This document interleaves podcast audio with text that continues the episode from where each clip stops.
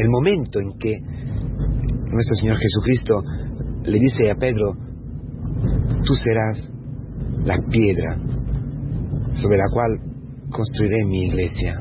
Lo dice un minuto antes de que Pedro se enfade, murmure y se revele al camino hacia la cruz, hacia el misterio pascual de su Señor, del que le había elegido. El Señor lo sabía perfectamente. El Señor sabía que, que Pedro lo hubiera traicionado. El Señor llama a Pedro Satanás. Tú piensas según el mundo, según los hombres.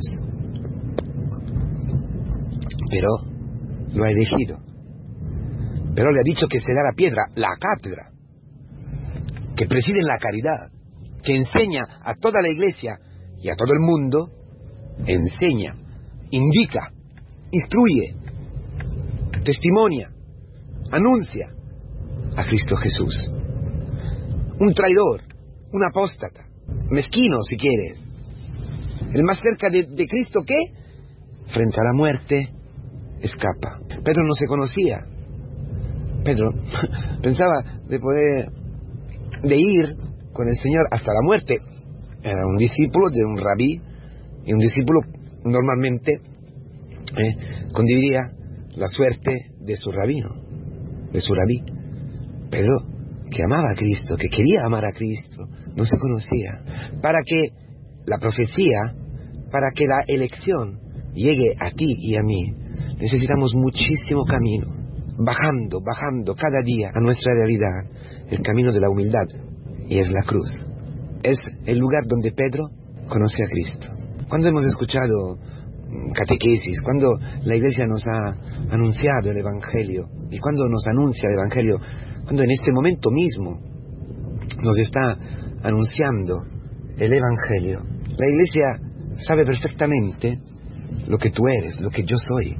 Cuando la iglesia acoge a una vocación, al presbiterado, o si quiere, cuando la iglesia, por medio de su ministro, preside a un matrimonio y certifica esta unión bendecida por Dios, sabe perfectamente la debilidad de estos dos esposos, de este candidato al presbiterado o al, o, o al obispado o cualquier otro ministerio en la iglesia. En aquel matrimonio también el padre que será este esposo, la madre que será esta esposa. Lo que pertenece a nosotros es lo que estamos viviendo en este tiempo, es la conversión. Necesitamos un tiempo largo, un camino largo de conversión. Por eso la vida matrimonial es una vida de conversión, es un camino en el camino. La vida presbiteral es un camino en el camino. La, la vida de un padre, de una madre, de una monja, de un catequista, la vida de una familia, la vida de un abuelo, de una abuela, la vida de una persona anciana, enferma, la vida de una persona soltera que, no ha, que vive soltera y punto, por la historia, por lo que sea, es un camino en el camino, un camino de conversión diario para bajar. El camino de Pedro, fundamental. Pedro ha tenido que experimentar lo que había en su, en su corazón para entender perfectamente lo que, que, el Señor le había dicho. Dichoso, dichoso Pedro, o mejor, dichoso Simón, Barioná, hijo de Joná, porque ni la carne ni la sangre te lo han revelado, a mi Dios, a mi Padre, que está en el cielo. Porque Pedro, por inspiración divina, por una gracia especial del cielo, por la elección que pesaba sobre ella, sobre él, sobre él, ha dicho, tú eres el Hijo del Dios vivo, el Mesías. Pedro tenía que experimentar que no había sido la carne y la sangre. La carne y la sangre lo había llevado a traicionar, a apostatar, a pecar, porque había sido engendrado en el pecado. Pero justo allí, con esas lágrimas que empezaron a caerle, se estaba preparando al encuentro decisivo, fundamental, a las orillas del mar de Galilea, cuando Jesús, a este Pedro, que había traicionado, que había apostatado, se acerca y le pregunta, ¿me amas tú? Señor, tú sabes, me amas tú. Señor, tú, lo sabes que te quiero. Me amas tú tres veces, las tres veces que has traicionado a Cristo. Entonces Pedro, en aquel momento, declara su cátedra. Declaro el amor que Dios le ha tenido, el amor infinito que le ha tenido Cristo. Ella se abandona totalmente.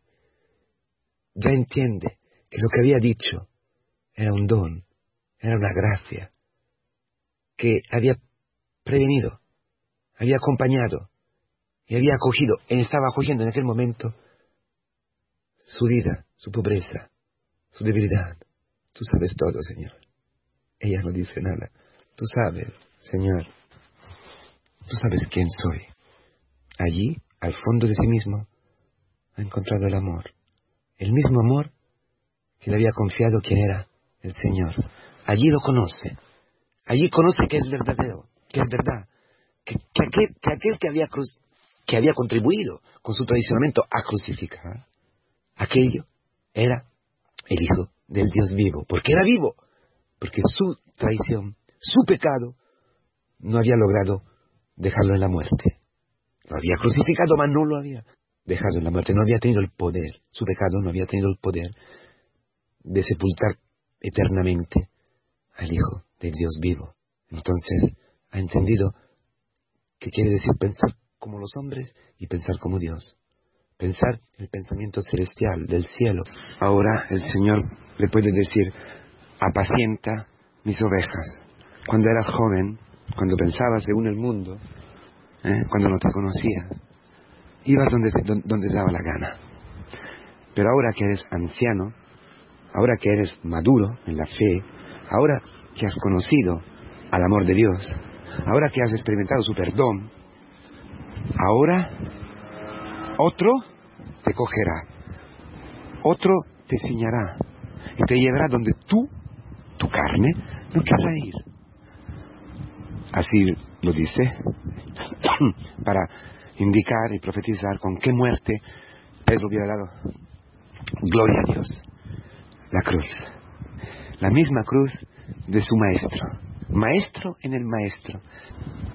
Un apóstol crucificado, entrando cada día donde la carne no quiere, en esta relación, en esta humillación, en esta dificultad, en esta enfermedad, crucificados para enseñar al mundo que existe el cielo, que que Cristo ha perdonado todos los pecados. A eso estamos llamados, hermanos. Esta es la profecía que el Señor nos hace hoy. Ánimo, pues, con Cristo en la misma cruz. Renunciamos a nosotros mismos, bajando, aceptando las humillaciones para encontrarnos con el rostro dulce y lleno de ternura y de misericordia de nuestro Señor Jesucristo.